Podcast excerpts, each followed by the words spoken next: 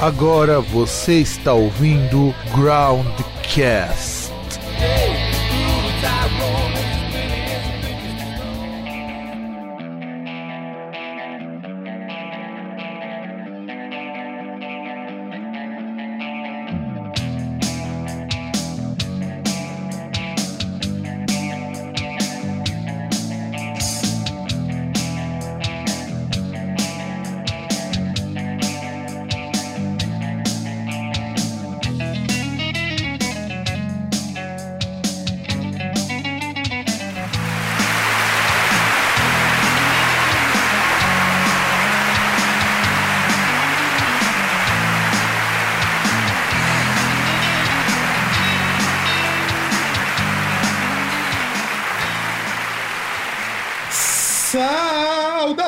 Amigos e amigas do meu, do seu e do nosso programa Groundcast. Estamos com o nosso primeiro Groundcast entrevista do ano. Então quer dizer que sim, 2021 a gente vai continuar entrevistando bandas, artistas e demais congêneres. E hoje eu trago aquele que é, assim, é, é a versão AliExpress do Tico Santa Cruz, que é o Tico Pereira. Se anuncia aí pro povo. É, a versão AliExpress ainda veio com uma gripezinha ainda. ah, não, que não, é, acontece, né? Afinal de contas, a gente, a gente, tem, a gente tem que pensar que é, os similares são só similares, não são iguais. eu, eu tinha uma banda, né? E aí eu mostrei uma música, era uma banda punk, assim, né? Aí eu mostrei pro meu tio também, meu tio é um, tipo, gosta do Bee Gees, do, dos Beatles e tal. Aí eu falei, ó oh, tio, se liga na música que eu, que eu gravei e tal. Ele falou, porra, sua banda é boa pra caralho, parece o Bon Jovi. Aí eu, tipo, pra ele foi um elogio, mas pra mim foi. Aí eu falei, tio, eu vou levar como um elogio. Ele falou, não, Bon Jovi é pesadão. Eu falei, é. Cara, é assim. eu, eu, eu, pergunto pelo seguinte: você usaria aquelas calças fechadas a vácuo do Bon Jovi? Meu, eu nem entro na calça. Eu tenho a bunda desse tamanho, descida de pouso pra caramba, então então, eu uso só moletom, cara. Moletom e no máximo aquela sarja, assim, ó. Então, né, cara, eu acho bem engraçado que o Tico, a gente recebe os materiais que fotos. Esse cidadão parece muito mais magro e eu fico revoltado porque, afinal de contas, a gente que é gordo também tem que ter lugar dessa cena, pô. a gente precisa das calças do nosso tamanho, né? Porra. Principalmente loja de departamento, que não, não tem, a gente não acha. Não, cara, é difícil. É difícil. A, a, a, gente que tem essas protuberâncias cultivadas à base de muito churrasco e cerveja, não dá, cara. Não dá. São, são anos, de, é. são anos de prática para chegar dessa forma. Não é, qual, não é, é qualquer um que chega. É fácil, né? Não, é super difícil, super difícil. E, cara, bom, vamos começar essa entrevista hoje. Afinal de contas, estamos com mais um músico de cena instrumental. Eu, eu sempre fico muito feliz de perceber o quanto que a cena de músicos instrumentais no Brasil melhorou, porque eu lembro quando eu era, sei lá, eu tinha meus 14 anos, nossa, eu achava a música instrumental um porre, principalmente no Brasil, porque todo mundo queria Vai.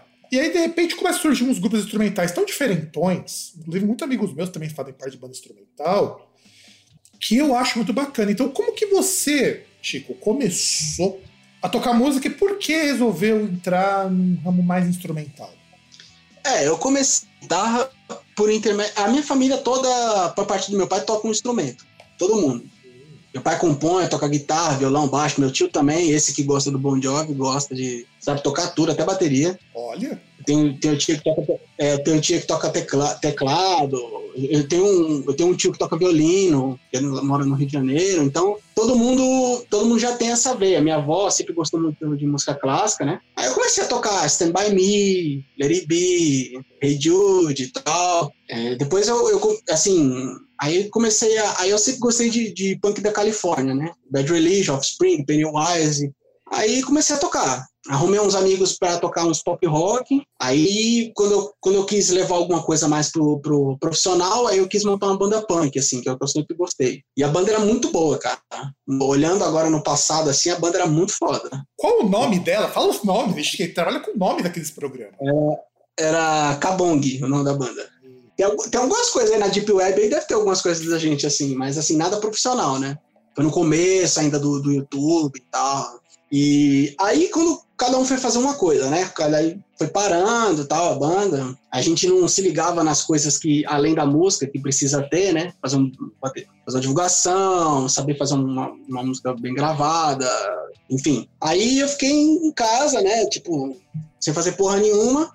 Aí eu comecei a compor umas coisas e, e, e, uma coisa que eu nunca gostei muito foi de escrever letra. Eu nunca fui chegado, né? E eu não sou muito fã de cantar, assim, eu não gosto de cantar. Eu cantava na banda, né? Mas eu, é, é uma coisa que eu não, não, eu não tava no meu não tava no meu lugar comum, assim, uma coisa que eu, que eu, que eu acho que eu domino melhor. Aí comecei, cara, eu, eu tenho, tenho bateria, eu tenho um, né, um home studio, comecei a compor e gravar umas coisas em casa do, do, jeito que eu acho que tem que ser gravado, sabe? Com, com calma, com seriedade, com carinho e produção da hora. O que eu acho que falta nisso, né? Falta, falta um pouco, assim. Eu acho que a galera é, compõe muito rápido, quer gravar muito rápido, tira uma, tira uma porrada de foto para fazer uma música desse tamanho. Então, sei lá, eu, eu me encontrei, na música instrumental eu me encontrei, o meu, meu lance é esse, né? E o que você tava falando do Vai, do Satriani, é o seguinte, cara, é uma coisa também que, velho, se você não, tome, não for um puta cara foda na guitarra, né? Você fica pra trás, né? Tipo, eu nunca fui um fritador, assim, então eu, eu fui mais pro lado do progressivo, do, do blues, do jazz, sabe? Dá umas coisas mais diferentes, assim. É o que eu, o que eu, é o que eu acho que eu tenho mais domínio, né? Eu, eu, eu gosto de tocar um death metal tal, mas não é muito a minha praia, assim.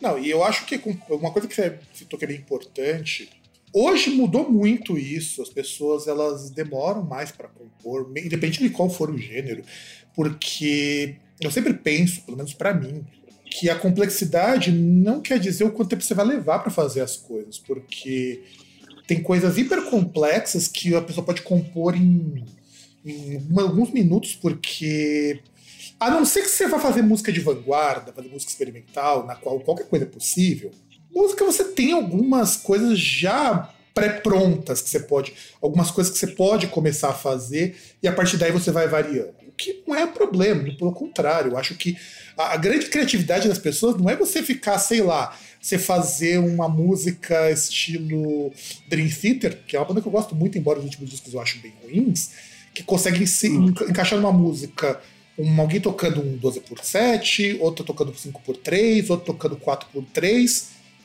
Isso não quer dizer que, é, que o cara é fodão, não sei o que e tudo mais. Eu acho meio foda a pessoa pensar que tudo tem que ser técnica. As coisas também tem que ser música, em primeiro lugar, independente do que você quer fazer. Fazer bem feito aquilo que você se propõe a fazer.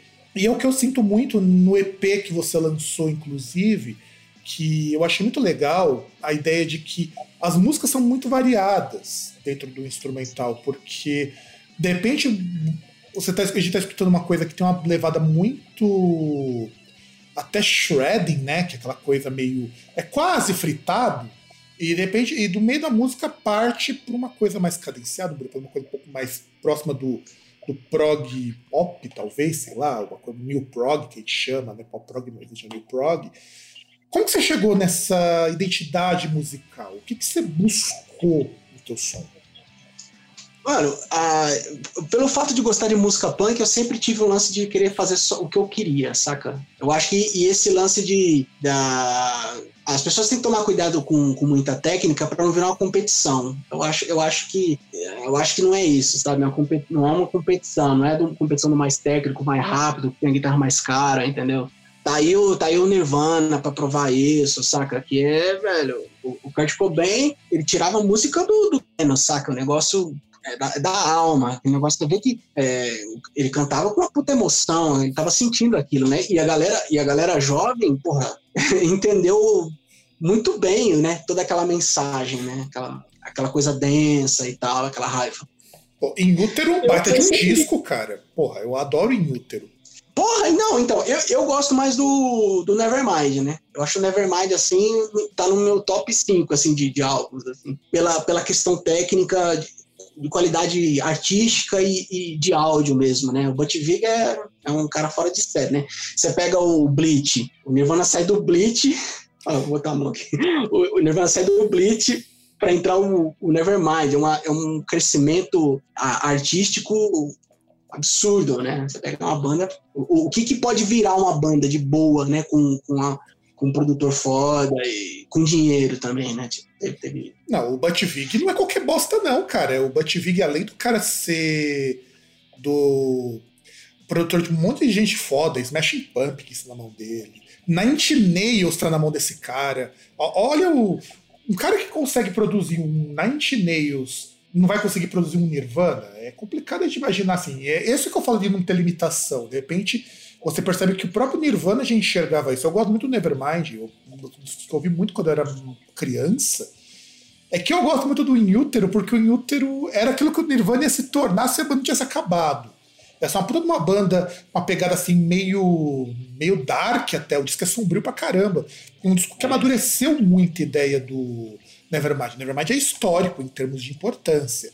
O Inútero, eu acho ele em termos de banda, era uma banda de um cara que tava gritando por socorro, falando assim: ah, não, puta, eu vou morrer. E a pessoa percebeu tarde, né? É, parece que tava meio que. Tava escrito, né? Tava. Até louco pensar, né? Isso aí. Pois é. Então, é, tipo, eu, eu, eu sempre me permiti, cara, a, a, escutar de tudo, a ouvir de tudo, sabe? Eu não, eu não sou um cara que, é, sei lá, não entendo muito, assim, não, não, não, sou um cara antenado, né? E eu também acho que isso não é um defeito, saca? Eu acho que cada um, cada um, e você pode, ah, pô, eu quero fazer um samba, quero fazer um jazz, faz, cara, saca? Tipo, eu acho que a música independente é isso, sabe? É você se permitir, e, e ainda mais eu, eu, faço faculdade de música, então, porra, eu, tô, eu tenho que escutar de tudo, né? O ambiente acadêmico, você tem que estar, tá, você tem que tocar Cartola, tem que tocar Tom Jobim, aí você tem que tocar Frank Sinatra, Miles Davis, Herbie Hancock. Então, você vai absorvendo vários elementos, assim, né? Mas eu nunca deixei, mesmo fazendo faculdade de música, eu nunca deixei de ouvir Ramones, Nirvana, Offspring, Red Hot, que são as coisas que eu gosto, assim, foi da minha época, né? Aí então, faculdade de música é importante. Eu acho importante. É, é, é, super legal. Toda vez que eu pego alguém que estuda ou estudou música mais a fundo, a, a conversa sobre música ela é diferente para quando você vira uma pessoa que de repente começa a entender que música não é só você pegar um instrumento e sair tocando qualquer coisa, mas também não é simplesmente você chegar, olha, eu tenho que decorar toda, toda aquela uh, escala X ou vou, vou tocar numa escala, uma, uma escala não convencional. É entender que música é o que você consegue produzir de melhor dentro daquele formato de música. E, e assim, eu acho que na, na faculdade deve ser muito interessante meus amigos são formados em música, inclusive, sempre falaram que eles aprenderam a ser, de fato, bons ouvintes na faculdade. Isso aconteceu contigo também?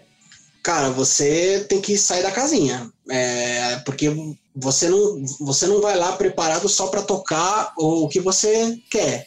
É, eu, eu, acho, eu acho o seguinte, eu acho que o ambiente de música o ambiente acadêmico ele é vital para você ter essa, esse diálogo com o desconhecido, né? E aí poder usar esses que você gosta, né? Você ter, nem que você faça uma passagem, sabe, 251 Porra, você aprendeu. É, 251 já não é tão simples assim, não, cara. Porra. 251. 251 é... eu, vou ensinar, eu vou ensinar. É, eu vou ensinar, calma. 251, 251 a gente sabe que o negócio não é tão simples assim, não, cara. Requer, requer um pouco de malícia pra usar, mas é um. O pior é que, eu, pior que eu comecei a ver essas coisas, cara. Você consegue meter um 251 numa música convencional. Você tem que ser um cara muito bom, ou você tem que ser um cara com muita fama, tipo o Mike Patton da vida, que às vezes faz umas coisas até pior. É. e, mas, mas também existe uma coisa, cara, na, na faculdade de música que, que justamente essa chave do, do versátil, do, essa chave que você consegue absorver tudo, ela tá, ela tá numa linha muito perigosa de você se tornar um cara preconceituoso, entendeu? Isso acontece demais, cara. Ambiente, ambiente escolar, ah, existe muito preconceito por exemplo, quer dizer, é, eu, eu na música, quando, quando, eu entrei na faculdade de música, eu tava conversando com os caras de tipo sexto semestre, sabe? E aí os caras falam, olha, mano, você gosta de quê? Eu falei, ah, eu gosto de Limbiskit, gosto de Offspring, saca? Eu gosto de destruição, Bad Religion e tal. Aí os caras falaram, ué, mas você tá fazendo faculdade de música pra quê, então? Então existe pra caralho isso. Ai, existe, tipo, ai, nossa, cara. Pior, a gente no Groundcast faz uns anos, meu irmão entrevistou um maestro, o cara é maestro mesmo, lá na Áustria. O cara tem peça, tem, tem filme, e o cara é compositor de black metal. Porra, eu acho que esses caras têm que começar a pensar um pouco diferente. Porra, mano, como que o cara. E, é, e a Europa é um pouco diferente, né? A, Europa, com o lance do heavy metal, tá muito atrelada à música erudita, né? Tem muita coisa, assim, com a, com a, com a música modal, né? Então tem, tem. tá, tudo, tá tudo misturado ali, né? O próprio heavy metal é modal, não é tonal, né? Então já, já, já migra para um negócio da Idade Média tal, antes do bar tal. E aí tem isso, cara. Por exemplo, quer dizer então que um cara que gosta de reggae, um cara que gosta de rap e um cara que gosta de, de baião, ele não pode fazer faculdade de música. Inclusive, tem um amigo meu, o Unha da Sete do Satanic Samba Trio, o cara toca num grupo que faz música brasileira de um modo muito estranho. E o cara é maestro pela Universidade Federal de Brasília. Detalhe, imagina tocar um forró com o mesmo tipo de técnica de um branhaíno, por exemplo. E o cara faz. Pô, eu acho. inclusive, ele detesta esse povo assim que fala, puta, o cara que entra na faculdade só vai fazer música clássica. Esse cara compõe música para filme, o Munha da Sete. Inclusive, um grande abraço pro Munha da Sete que eu tô, que eu tô há anos enrolando que eu vou entrevistar esse, esse filho da puta. Um dia, um dia ele aparece. os caras são ocupados, enrolado ou ocupado, né? Tem os dois também. Não, e não, Tem... na, verdade, na verdade não só isso. Essa quarentena lascou muita coisa que a gente tinha planejado de entrevista, porque a gente não tem muito o que falar de artista, por isso que eu gosto muito de entrevistar artista menor, porque você pega artista grande, pandemia, você tem pandemia, você não tem muito, você tem pô, tem assunto de uma poda de coisa que a pessoa fez. Colocou a pandemia, você. A gama de coisas que você pode perguntar para a pessoa diminui muito. Né? Eu acho complicado isso. E aliás, deixa eu perguntar: e a pandemia? Como ela lascou tua vida? Cara, eu tava muito querendo gravar um. Tipo um pocket show, né? Num estúdio com a galerinha, lançar algumas músicas novas, gravadas ao vivo, que é um, que é um, é um desafio pessoal aí que eu tô querendo fazer. Tava tocando com dois caras muito bons, né? Muito bons, mas aí é, esse, lance do, esse problema de, de não, não, sair, né? Não poder tá tudo fechado, aí não, não consegue arrumar um estúdio grande para marcar um dia para fazer um, uma pré-produção, levar uma equipe de câmera, ninguém tá saindo, então isso me fudeu um pouco. Mas a, a 40 Times que tá no EP eu gravei na, na pandemia, né? Bem no começo da pandemia. É, quando a gente e... achava que não ia ser pandemia, né? É, não, então, eu, eu, eu já tá. Não, o bicho já tava pegando, assim. Foi tipo abril. Então, mas a gente tinha esperança de que, tinha esperança de que no meio do ano a gente já tá tudo bem. eu não me lembro como é que eu tava, não. Eu tava, tipo, meio absorto, assim. É, é, é, são muitas informações desencontradas, assim, então eu, eu, fico meio numa bolha, assim, não fico muito informado, saca? não, é, Tipo assim, eu não gosto de ver jornal, saca? Dá uma puta bad vibe, só é desgraça. Eu, não, não, eu, eu sou punk, mas eu sou um punk paz amor, assim, saca? Eu quero ver. Eu quero ver bagunça. Ver, ver, tipo, essenci... Ah, ver só o essencial, né? Porque. Meu, aqueles, aqueles vídeos de, de, Sabe, é o que o jornal vende hoje? É vídeo de assalto. Nossa, eu detesto isso. É, não, cara, eu acho, eu acho isso a teoria do caos, saca? Isso aí é pra, pra vender seguro de carro, é pra vender não, e, eu, e, me incomoda esse tipo de coisa que aparece muito em televisão, principalmente em programa policialesco, né? Porque você começa a vender uma imagem de mundo que não é real, cara. Porque se você for seguir esse pessoal, parece que a gente tá numa guerra civil, né? É, então, isso você não sabe o que acreditar, velho. Né? Porque, porque, que queira que não, todo jornal é tendencioso, né, velho? Toda, toda emissora é tendenciosa, né? Então, Uns, uns pendem para um lado, outros pendem para o outro. E aí você fica no meio, absorvendo aquela coisa ruim. Eu não, eu não consigo entender como é que uma pessoa acorda, vai tomar um café no boteco e, e deixa nesses programas aí. Eu, eu não consigo não. entender. Eu também não. Minha Porque mãe, ela parou de assistir. Tão ruim. Sim, sim. Minha mãe... fica tão, tão, eu, tão ruim, você fica absorvendo. Cara, você tem que absorver uma coisa boa. Sei lá, qualquer merda, mas. É, né? eu, eu, raramente vejo esses programas também. Aliás, eu raramente vejo TV em casa quem vê mais TV é minha mãe, que inclusive também tá, tá parando um pouquinho, tá ficando mais no celular. Tem dia que ela. Tá só... tá percebendo, né? Não, e assim, para se informar, cara, hoje eu não preciso de televisão. Acho que a gente. Inclusive, isso que eu acho que é legal para as nossas bandas hoje é. Você consegue se informar com muito pouco. É, de, e é difícil você, por exemplo, chegar numa revista tipo uma Road Crew. Eu acho difícil. E agora eu conheço gente de lá a gente que trabalha com o povo da World Crew, eu acho super difícil e eu acho que é um veículo Não sei se dependendo do que a pessoa faz, é interessante estar num veículo tipo Road Crew, ou de repente virar um destaque do Whiplash, porque não, não sei se é a vibe de quem. Muito amigo meu nem, nem aparece nesses lugares justamente por conta disso. E como foi. É, vai, é a divulgação sua, tipo? É, além dos vídeos que a gente conversou em off, eu gostaria que você comentasse também sobre a produção desses vídeos, que eu sei que devem ter ajudado muito, como tem sido a divulgação do teu trabalho? Cara, tá legal porque é, muita gente é, desconhecida, né, o público em geral, tem, tem visto, ouvido e gostado. É, a faixa etária do, do, público é enorme, né? A galera nova que está aprendendo a tocar guitarra ouve e a galera, né, que, que gosta do, do Rolling Stone, dos Beatles, do Chuck Berry, do, do Doors, ouve e gosta também. É, a minha divulgação, cara, é nas redes sociais, né? É, é, feito um trabalho, eu acho que legal, assim, é, semanal, né? Tem, tem que se manter na ativa, né? Tem que ficar produzindo material. Apesar de eu ser um puta de um preguiçoso, assim, eu para produzir um material, velho, para gravar, cara, para eu gravar uma música. Então, a 40 Times, é, eu, eu tava conversando vídeo chamada com um amigo, e eu tava mostrando, eu falei, ah, tô compondo um negócio aqui e tal, tal, tal, tal. Aí ele falou, porra, que lindo, nossa, cara, você vai gravar? Eu falei, porra, cara, eu não tô afim de gravar, não, eu tô na preguiça da porra. Aí ele, não, você precisa gravar, é bonito. Eu falei, porra, mas eu vou ter que posicionar microfone, vou ter que tocar bateria, vou ter que tocar baixo, eu não gosto de tocar baixo. aí, aí pai, ele ficou enchendo o saco e é um incentivador, né, na verdade. Ele incentivou, aí eu falei, pô, vou fazer, né? Porque, cara, por exemplo, eu componho uma música, eu já demoro pra compor. Eu acho que é gostoso assim, tem, que ter umas coisas mais.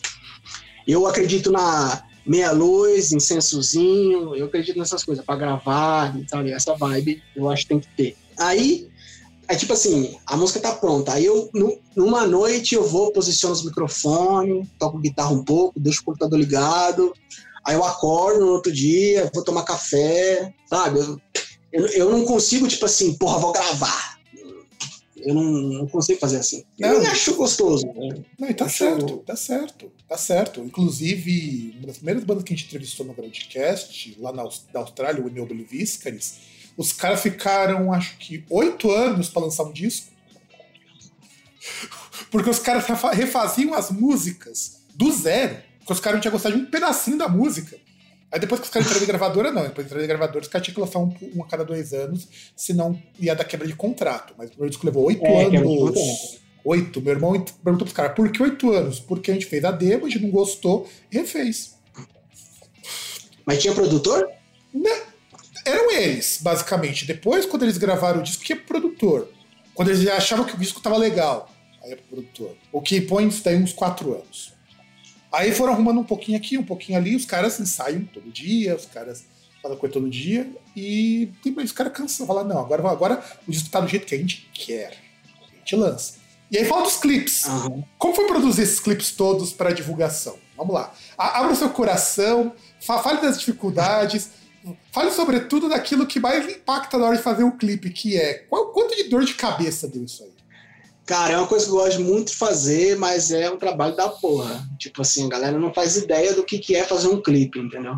Eu sempre gostei, né? Eu sempre, eu sempre, trabalhei, na, sempre trabalhei na área de TV, de, de, de rádio, de áudio, né? Então, tem dois clipes que eu gosto muito, que é o clipe da Death Space, que, é, que a gente fez uma técnica, aquela técnica de mapping, de projetar a imagem, a gente ficou de branco, põe um projetor, né? Deixa a cor um pouco estourada, né? Deixa as cores mais vivas, né? Da, do projetor para quando bater não ficar tão opaco. Aí levamos para um, um estúdio de fotografia com fundo infinito. Meu, é um trabalho da porra. Levamos todo equipamento de som, levamos batera. E aí, e aí você tem que gravar várias vezes, né? Um take no geral, um take em cada cara. Tem três, quatro câmeras em cada um. Meu, é, é um trampo da porra. Né? Se eu fizesse um, um, clipe por semana, eu não tinha esse tecido de pose que eu tenho aqui. Eu ia estar, tá, cara, que nem o. Sei lá, eu ia estar tá tora, sabe? Com os gominhos. eu ia estar tá da hora. Mas assim, puta, é um puta do negócio legal. Assim. Eu, se eu pudesse, eu fazia um clipe realmente, vai, um clipe por mês, assim, eu queria fazer. Tem que correr atrás de dinheiro, né? Eu, eu fiz esses dois clipes numa, no esquema de crowdfunding, né? Os, a galera que é fã é, botava dinheiro e né? Aí, porra, aí o clipe assim, cara, e pra editar, aí eu que edito, eu que arrumo cor, apesar de eu ser daltônico. Caralho! Como? Qual cor, primeiro, você, qual que você não enxerga? Qual cor que você não enxerga? Não, eu tenho dificuldade de com vermelho, marrom e verde, né? Tipo, se tiver jogando Inter e Palmeiras, fudeu. Eu não sei, eu não sei quem tá jogando. Não, e você tá com a camisa vermelha, né, seu corno? Hã? E você tá com, a camisa, você tá com a camiseta vermelha hoje. não, eu acho que é, foda-se. Eu gostei da, das letras. Não, o pior que é, cara. Não, eu acho que assim, é que vocês, ouvintes, não vão estar tá vendo essa cena. Mas ele é daltônico, não enxerga direito o vermelho. E, e tá com a camiseta vermelha. Então, é, é só, só, só pra gente, vocês verem como que o Groundcast consegue é, é, essas, essas coisas tão assim. diferente. Um dia a gente vai fazer isso em vídeo essas gravações de entrevista, só para vocês conferirem e ver que tem coisas que eu queria muito que o áudio pudesse ver o podcast. Vai prossiga. ah, aí, velho, eu faço tudo, eu edito, eu arrumo cor, eu faço, ponho os efeitos, assim. É... Aí, por exemplo, a Death Space a gente fez a filmagem tipo seis horas.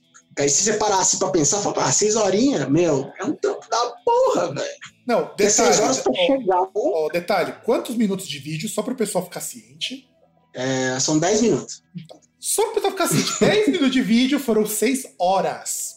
Agora imagina banda que consegue gravar um clipe por semana. É, cara, eu, eu não sou muito fã, eu não sou muito fã de, de ficar tocando no quarto, assim, eu não, eu não gosto, eu não, eu não é o tipo de, de coisa que eu gosto de assistir, assim. É, então eu, eu, eu, tenho essas ideias megalomaníacas, mas assim, eu gostei muito do resultado, achei bem legal. A música também combinou bem, que a gente tem uns lances dos planetas, eu gosto dessas coisas do planeta, eu queria ser astronauta quando era moleque, então tem essa, essa brisa aí de você ficar, né? Você tem que, né, tem que tomar um alquinho, tá, pra assistir o clipe, pra ver as coisas meio que balançando devagar, assim. Aí eu gostei pra caralho do clipe, eu achei bem, bem relevante até hoje. Porque você que, por exemplo, eu acompanho, qualquer pessoa que acompanha uma música ou acompanha um clipe, é, passa o tempo, né? Passa alguns meses, passa um ano, e você olha e fala, puta, que bosta que eu fiz, né? Que merda. Mas esse clipe eu ainda me sinto satisfeito, assim, acho legal. Assim. Eu gostei do ainda. Isso quer dizer que pode mudar. É, posso fazer coisas melhores e achar que eu fiz agora uma bosta, né? É, a, a, essa, ideia é essa, a ideia é essa. Mas, cara, eu não imaginava mesmo isso, porque a gente, quando pega muito, band, muito artista menor, e eu sempre falo menor não no sentido que o artista é menos, menor porque, meu, não dá pra te comparar um artista underground com um cara que é um semi-mainstream, vai. Um cara que já tem anos, que consolidada, tem dinheiro do caralho a quatro. Eu acho que ter essas ideias num tempo em que as pessoas são cada vez mais visuais tem feito muita falta para muita banda que tá começando sabe? Muita banda vai fazer o clipe, é só os caras tocando. E não que eu seja contra isso, muitas vezes eu só quer ver isso. Como a teledivulgação é válido. Mas será que faz sentido hoje isso daí? A pessoa não ter. Pô, cuidado que você tem com a produção, cara. Pô, seis horas de gravação para editar uma música que tem, não tem nem cinco minutos a música. Então.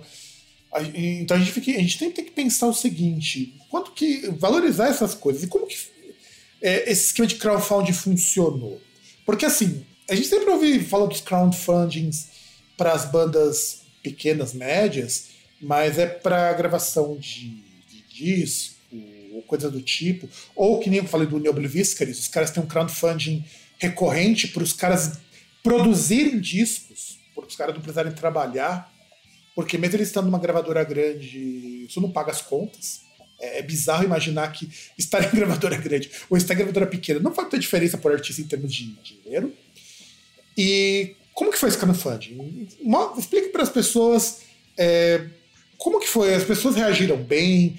Teve gente que reclamou, porque eu já, quando o Dorsal Atlântica fez para gravar um disco, tinha gente falando, nossa, que caro, não sei o quê. Como que foi os crowdfunding de vocês aí?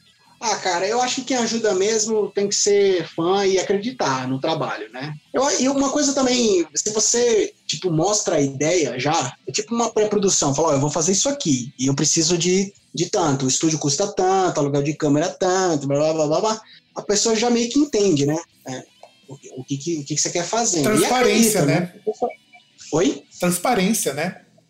É, isso, o cara tá dando dinheiro, você tem que, né, mostrar uma coisa, uma ideia original, né?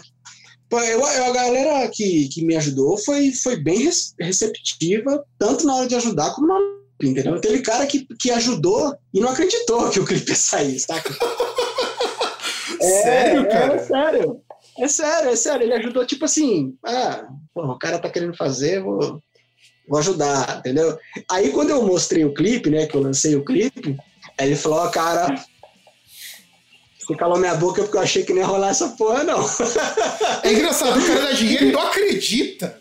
Como isso? É, não, é, sei lá, gosto das músicas, né? A música já estava pronta, né? Então eu mostrei a música e mostrei a pré-produção do, do, que ia ser no clipe, né? Eu fui no estúdio, botei o projetor, falei, ó, oh, vai ser assim, eu vou fazer, blá, blá, blá, Mostrei mesmo o que, que ia acontecer. E o resultado ficou melhor do que esperado, né? Pra, pra, pra suadeira que foi, né?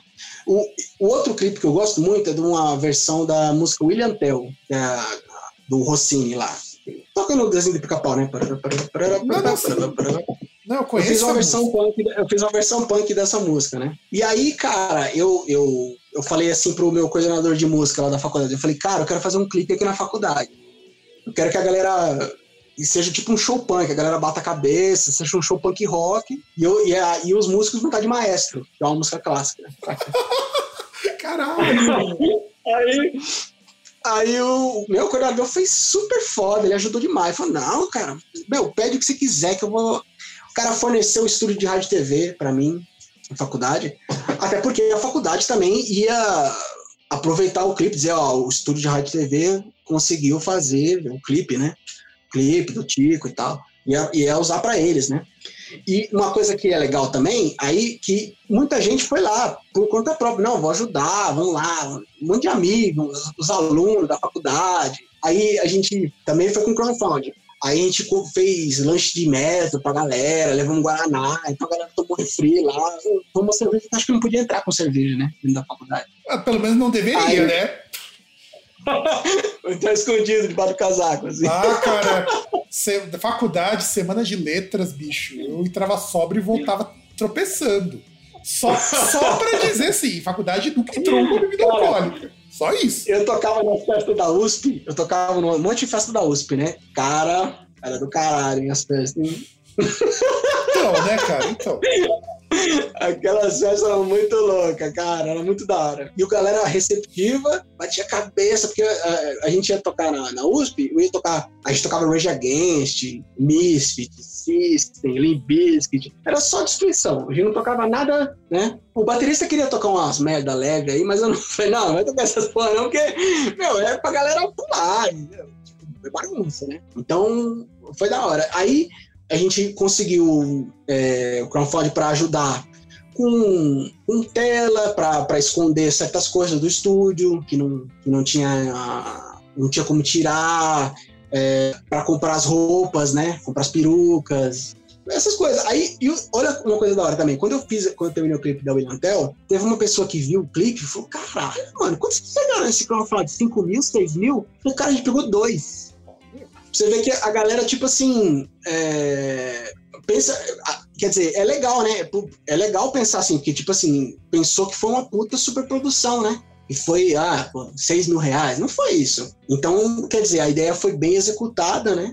Com o valor que tinha que ser. A gente não gastou nada mais e nada menos do que precisava. E, e ficou do caralho, assim. Eu gostei muito do resultado. Tem, tem, tem até câmera lenta no clipe. É, mas isso uma também... Coisa, uma coisa isso também mostra. Uma coisa legal coisa. também que você falou. Oi? Não, é que uma coisa que você mostra também é saber gerenciar bem os recursos da banda, né? Ó, uma coisa que você falou que eu acho que não, eu não devia, deva, não devia deixar passar é o seguinte. Cara, hoje eu vejo umas bandas novas, principalmente band de rock, né? É, cara, a galera, é, para começo de conversa, as composições assim, tipo, é muito simples, entendeu? É, é, não tem um carinho, cuidado não tem uma produção legal. Você precisa ter uma produção legal, porque, cara, se sentar o James Redfield com um microfone de celular e tocar um violão, gravar uma música, é conceito. Nós, pequenos artistas, se a gente faz um negócio desse, nós somos os bosta. Então, cara, eu, eu sou da, da seguinte opinião: a melhor composição, o melhor take, a melhor guitarra, o melhor microfone, tudo que for possível, do melhor do melhor. O melhor incenso, a melhor vela, o melhor dia, o melhor notebook, o melhor iPad, o melhor. Tudo melhor. Melhor é, cachaça, não, né? É, não na questão, você não tem que ter muito dinheiro, mas você tem que fazer o melhor possível. Não é ter dinheiro. Ter dinheiro não significa nada. Se você não tiver carinho, cuidado, imaginação e tal. Isso não se compra, né? O dinheiro não compra isso. Você pega um monte de, de, de cara com, com Gibson e Marshall JCM em casa que não sabe fazer um Lá menor, não sabe afinar a guitarra. Né? Então, é, é, é, isso, é, meu, é, é, carinho e cuidado. E isso está se perdendo, por quê? A internet, cara, é um ambiente maravilhoso, democrático. Eu jamais apareceria se não fosse a internet, entendeu? Jamais estaria aí. É, se não fosse pela internet, nem a gente do Groundcast existiria. Então, mas aí tem um problema, cara. Eu acho que a internet é, nivelou muito por baixo. Muito por baixo. Tipo, é, é, é, um, é, um, é um ambiente em que não se exige tanto, sabe? É uma coisa é, então, por exemplo, não é à toa que, que o que, que toca mais no Brasil é o que toca, entendeu? Por quê? Porque é raso, né? Simples. E os caras falam, ah, vamos fazer um. Vamos comprar um chicletinho. Vai se fuder o chicletinho, saca? Tem essa de chicletinho, velho. Entendeu? Isso, a música é uma conexão espiritual, um negócio que, que você ouve e fala, puta que pariu, que coisa maravilhosa, né? Ou você ouve uma, um, um Bad Religion, um Rage Against, começa a ver o mundo de uma forma diferente. A cultura serve para isso, para você se crescer como ser humano. Não tem chicletinho, velho. Eu, eu não gosto disso, assim. Eu acho que tem que ter espaço para todo mundo, tem que ter esses tons aí, não tem problema. Agora, nivelar por baixo e, e você não, não trazer essa, essa carga emocional que a, que a arte necessita, né, velho? Eu acho muito triste isso. E matar a diversidade tá também, né? Matar a diversidade. O que me incomoda muito, nem é tanto essas coisas popularescas. É, é, muito estranho. A gente aqui no Groundcast, somos em dois podcasts, viu, César? Eu sou o cara, assim, das músicas mais absurdas, bizarras, vanguardistas que você pode imaginar. E, que eu, e quando eu falo isso, é, é Brian Eno, por exemplo, para mim já é coisa meio pop. Só sentir qual é o drama aqui. Inclusive, esses tempos eu tava escutando uma banda que lançou um disco ano passado, o Neptune Maximalism, que é uma banda de drone com jazz, com crowd rock, com rock progressivo, com música é, étnica, tudo numa música só, muitas vezes. Como é que conseguem fazer isso aí? Eu não sei, os caras são foda. E eu sempre acho que tem que ter espaço. O problema é, para as pessoas que que não são. Eu, eu comparo sempre com a cena americana, né? Como que é o mainstream americano. O mainstream americano, você tem todos os gêneros popularescos variados. Tem espaço para rock, tem espaço para R&B.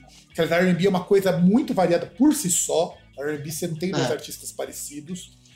A cena de punk mais popzinho também. Tudo uma cena mainstream interessante para uma variedade de estilos. Aqui no Brasil, não.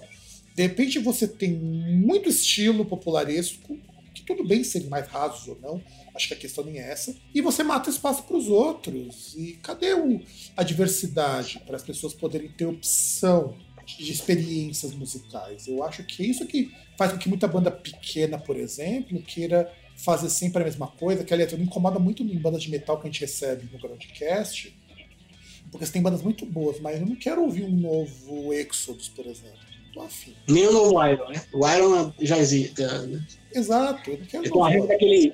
Cara, tem uma raiva daquele Greta Van Fleet, velho. Tem uma raiva daquela banda. Pô, eu também não gosto, não, cara. A gente, inclusive, Sabe, tem um programa só pra descer o malho neles. A gente falou durante acho que uns 20 minutos num programa do podcast por que Greta Van Fleet é uma merda. não, e aí você pega, porque assim. Por que, que eu, eu acho também? Porque, cara, eles são excelentes músicos. Você, você vê eles tocando e fala, porra. Se, se depender, ah, até melhores que o Led Zeppelin quando tava na ativa. E isso não é mentira, é, não. não. E não, e o moleque toca naquela SG, naquela Gibson SG horrível, com o braço desse tamanho, fazer os acordes, tem que ter seis dedos, saca? Não é tira um puta de um som e tal. Mas, velho, já existiu uma banda na década de 70 que já fez aquilo. Ponto. Entendeu? É é isso. Exato, exato. É a mesma coisa, você pega um, pega um cara que canta super um reggae super bem, só que ele fica pendendo pro lado do Bob, saca? Pendendo para aquele lado sempre. Velho, vai fazer seu som, velho. Obviamente, nossas primeiras, na, no começo de carreiras artísticas, você tem, né? Dá pra perceber as influências ali, aqui, tá lá. Você tem que achar seu som, velho, sabe? Tem que achar o seu lance. E não ter vergonha de é, mudar se quiser também, né? É, não, e por isso que eu acho que o System fez tanto sucesso, né? Porque o System foi tão original, né? Nós de tocar as músicas lá é, com, a, com, a, pegada oriental lá, da, da, da Armênia lá. Você falou, nossa, que da hora, né? Eu nem acho o System uma puta banda ao vivo, assim. Eu nunca vi um vídeo da hora do System, né? Posso estar enganado, né? Mas, cara, o, o Toxic City é muito foda, cara. Eu gosto hum? muito do groove desse disco. Embora eu não seja fã do System of a Down, porque eu acho que as músicas me são muito cansativas, e ao vivo concordo contigo, eu acho que eles são bem, bem meia boca ao vivo, e é compreensível, quem faz um puto trabalho de estúdio nem sempre consegue reproduzir ao vivo. Eles baita de um groove, cara. Porra, além da música armena, o groove que eles utilizam, a timbragem, principalmente do Toxicity, é muito foda. E é difícil de é, você é, reproduzir aquilo. Nenhuma banda chegou nem perto de fazer algo daquele tipo. O som de guitarra do Toxicity é bom pra caralho. É. Ouso, ouso duvidar que ele gravou com aquelas Ibanez horríveis dele lá. Um amigo Até meu, ele, ele, gosta muito dos efeitos de pedal desse disco. Ele fala que é muito criativo. Que, é, um, que é muito mais se você perceber, se você percebe, o Toxicity é, é, é, é parecido com os álbuns do Rage Against, assim. A guitarra não é extremamente distorcida, né? Ela é, a, você consegue ouvir a, o barulho da corda, saca? Você consegue ouvir essas coisas. Não é fritadão, né? É, é, tem, tem definição das notas, né? É um som bem definido, assim. Sim, sim. É, inclusive, eu gosto muito do Rage Against the Machine, porque como ele ficou naquele intermediário entre o metal alternativo, que é como se chamava na época, e o uma coisa tipo Biohazard, que pendia um pouco mais pro rap, pro hip hop em alguns momentos, eles conseguem uma mescla nesse ponto que eu acho muito legal. Uma banda que também, e eu. Aí a gente. Uma coisa que a gente nunca faz no Groundcast é bandas que a gente não gosta, mas que a gente respeita muito. A gente precisa falar isso daí lá no programa. Eu acho o Stuck Mojo nessa pegada muito interessante, porque eu não gosto do Stuck Mojo, eu acho uma banda muito. me cansa demais. Aí eu vou dar pra você, eu acho muito cansativo pra mim. Mas hum. não dá para dizer que os caras são ruins. É diferente do Greta Van Fleet. Greta Van Fleet é, é aquela banda que você passou álcool 70, depois você deu uma passadinha de algum desinfetante e tá, tá limpinha, sanitizada, pronto para consumo. E não precisa. Se você quer suar tipo Led Zeppelin, quer quiser suar tipo anos 70, não tem problema. Tem muita banda revival que eu gosto bastante. Que nem o Lucifer, que é uma banda de mina que toca rock psicodélico dos anos 70. Com aquela pegada dos anos 70 que eu acho fantástica, mas é um som muito original. Agora, você querer uhum. emular uma banda, emular um momento, não, não, para mim não é. E pior que eu tenho amigos meus, de banda inclusive, que curtem guitarra do Fleet. É, eu falo o seguinte: tudo bem, todo mundo tem direito de estar errado uma vez na vida. não é? Não é. Ah, sei lá, velho. Não sei. Eu acho que também para praia deu, deu, eu, eu gosto muito do, do, do Pink Floyd, eu gosto do, da, eu não sou muito fã da fase iê, dos Beatles, assim, eu gosto da fase louca, né? Tipo do, do, Robertson pra frente, assim, me atrai mais. É, obviamente eu adoro o, o Hard Day's Night, o The Beatles, mas é, a, a, a, parte louca é o que mais me atrai. Eu gosto do Yes, tô ouvindo bastante Yes, cara. Oh, agora, agora tô começando a entrar nas bandas que eu também curto. Yes, pra mim, é fantástico. Pro, eu tô ouvindo bastante Gênesis e bastante Yes, assim. E aí você vê que, porra, cara, os caras estavam fritando mesmo, tava querendo fazer um negócio diferentão, e, né, não quero fazer isso aqui, né? E, cara, você já parou pra pensar? Você ia lá, uma, eu quero conhecer o Abbey Road um dia, né? Tipo, se eu for pra Inglaterra, eu, eu, eu quero ir no, no estúdio, entrar no estúdio lá, só pra chorar um pouco, e, e eu quero visitar o, museu do, o museu do Sherlock Holmes, na, na Baker Street lá, Baker Street 221B. Cara, você já parou pra pensar que no Abbey Road em 67 tava o Pink Floyd num estúdio e os Beatles no outro? Como é que pode tanta gente boa na Inglaterra, tudo se conhecer, tudo tocou junto, tudo. Você pega os caras lá do Yardbirds, né? O Eric Clapton. Meu, é, tipo, era o Eric Clapton, saiu, entrou de, era o Jimmy Page, entrou o Eric Clapton, não sei a ordem. Saiu o Jimmy Page, entrou o Eric Clapton, saiu o Eric Clapton, entrou o Jeff Beck. Você fala, caralho, velho, como é que acha três guitarras tão foda, tão talentoso, né? É muito louco aquele lugar, assim. Não, você contar aqui do Abbey Road, nessa época que o Pink Floyd gravou um disco, o Beatles também gravou um disco na mesma época, eles trocaram umas ideias, sendo dois discos extremamente bizarros. Pô, Sgt. Peppers é um disco bizarraço comparado com o resto dos Beatles. E para mim é o único disco que realmente salva do, dos Beatles. Porque eu nunca tive muito saco, porque sempre me veio essa coisa mais pop dos caras. Eu sempre achei isso muito chato.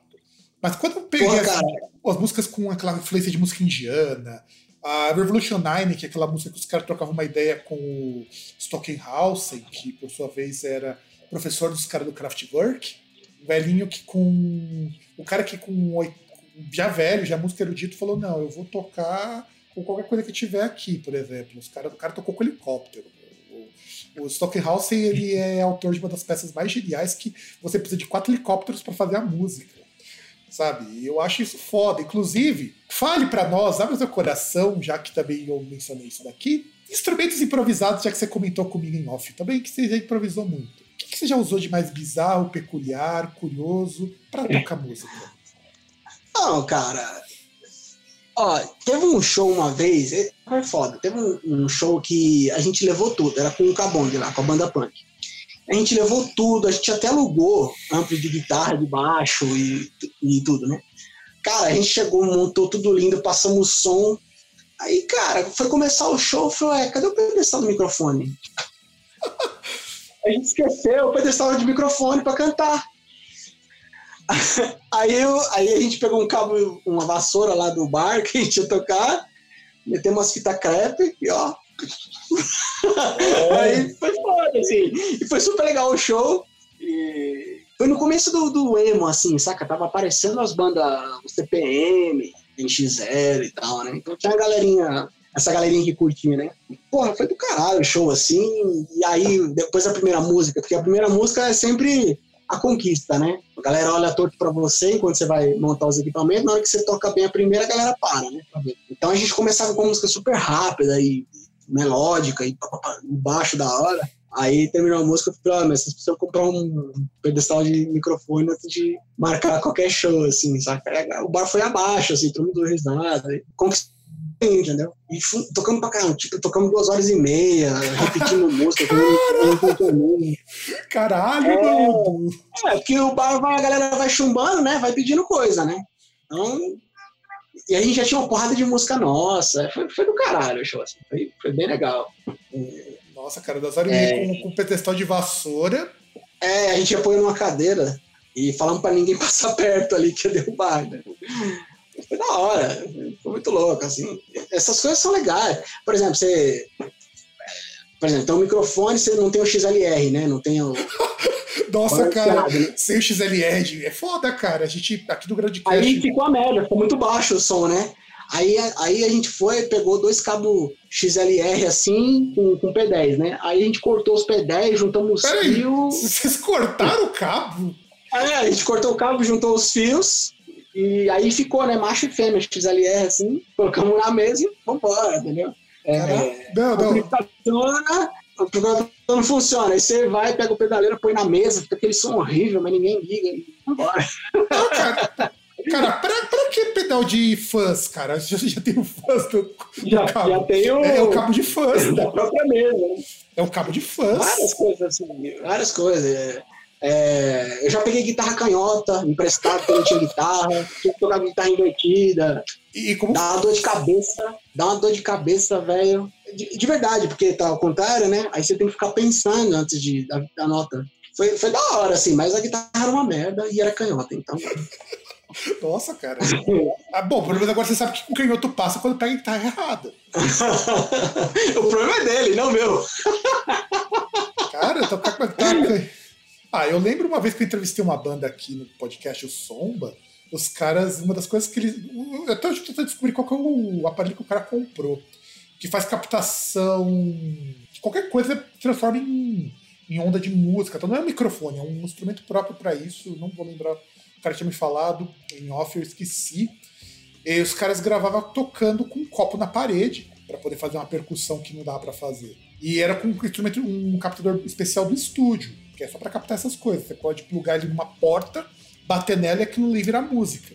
Ah, tipo de. um- tipo uma pela, assim, tipo. Então, mas não é que nem uma lapela que capta o som. Você pode modular, você pode. é, ele sai limpo, inclusive. O lapela, o lapela ou ou o microfone de contato, que também dá para fazer isso com microfone de contato, dar o som do objeto. Que lá não, eu posso, por exemplo, jogar uma distorção nisso, enquanto tá entrando. O cara tava explicando isso daí. Ah, E eu esqueci o nome desse instrumento. Eu queria muito, porque eu achei, achei interessante essas coisas de improviso, porque uma coisa que eu, eu particularmente sou muito crítico em show ao vivo é que, pelo menos no show de bandas médias, matou-se essa coisa de cada show ser um show. Tudo bem, eu entendo, o cara paga caro pra caralho pro ingresso, porque ver um show mal, mal tocado, com falha. Mas eu acho que é justamente essas partes das falhas que tornam o show único. Eu fui ver o Explosion the Sky. O Explosion the Sky não, isso eu perdi. Gods and Astronaut, num evento aqui em São Paulo, do Overload. E o show parou, faltando duas músicas porque queimou a caixa.